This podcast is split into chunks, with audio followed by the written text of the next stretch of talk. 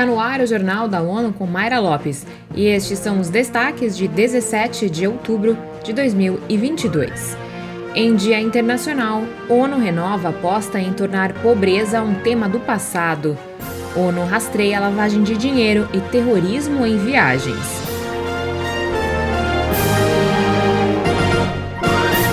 As Nações Unidas querem um novo compromisso para que a pobreza se torne um tema do passado. Vamos aos detalhes com Eleutério Guevani. O chamado faz parte da mensagem do secretário-geral pelo 17 de outubro, o Dia Internacional para a Erradicação da Pobreza. O tema da celebração em 2022 é dignidade para todos na prática. A organização estima que 1 bilhão e 300 milhões de pessoas vivem em diversas dimensões da pobreza. O chefe da ONU destaca que a dura verdade é que o mundo está a retroceder no combate à pobreza. Da ONU News em Nova York, Eleutério Gavan. A mensagem do secretário-geral da ONU também pede auxílio para que as economias em desenvolvimento façam a transição de combustíveis fósseis para o uso de energia renovável e economias verdes. Cerca de um terço dos países membros das Nações Unidas solicitou a atenção da organização para acompanhar questões como lavagem de dinheiro e contra-terrorismo fora de suas fronteiras. De Nova York, o chefe da tecnologia da organização, Bernardo Mariano, explicou como são desenvolvidos os recursos para controlar questões como radicalização, instrumentalização ou fluxos financeiros associados ao terrorismo.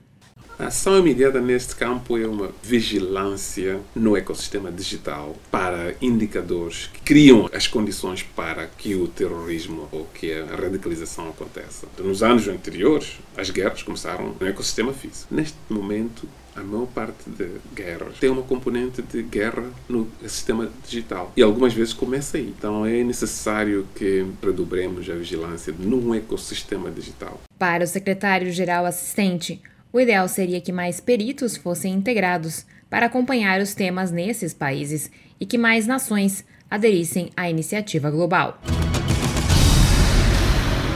O principal encontro de parceiros da saúde global junta milhares de participantes em Berlim, na Alemanha, com o lema Fazendo a Escolha pela Saúde, a Cúpula Mundial da Saúde terá mais de 60 sessões realizadas em três dias. Ana Paula Loureiro tem os detalhes. O diretor-geral da Organização Mundial da Saúde disse que é preciso um novo acordo global, uma nova arquitetura e uma nova abordagem sobre o setor para projetá-lo a um outro nível. Tedros Ghebreyesus enfatizou que a saúde não é um custo, mas um investimento, sendo um direito humano essencial e não um luxo.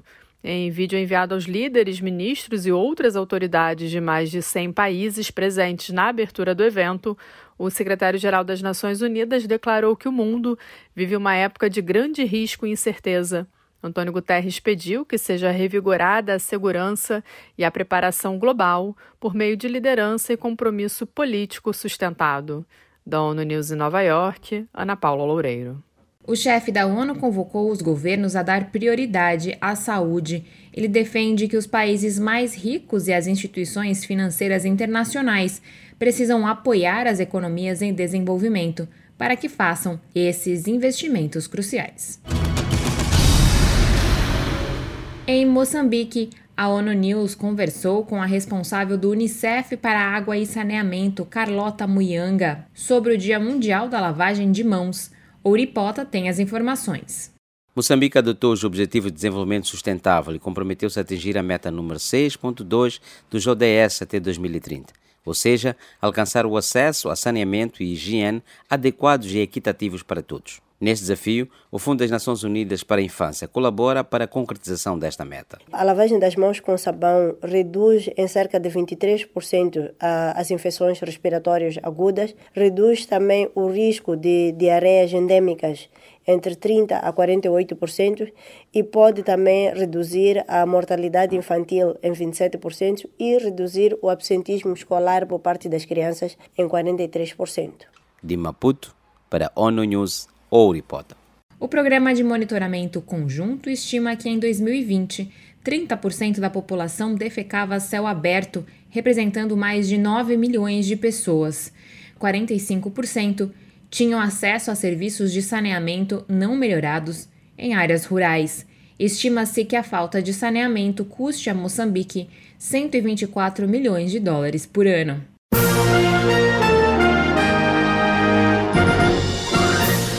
Esse foi o Jornal da ONU. Confira mais detalhes sobre essas e outras notícias no site da ONU News Português e nas nossas redes sociais.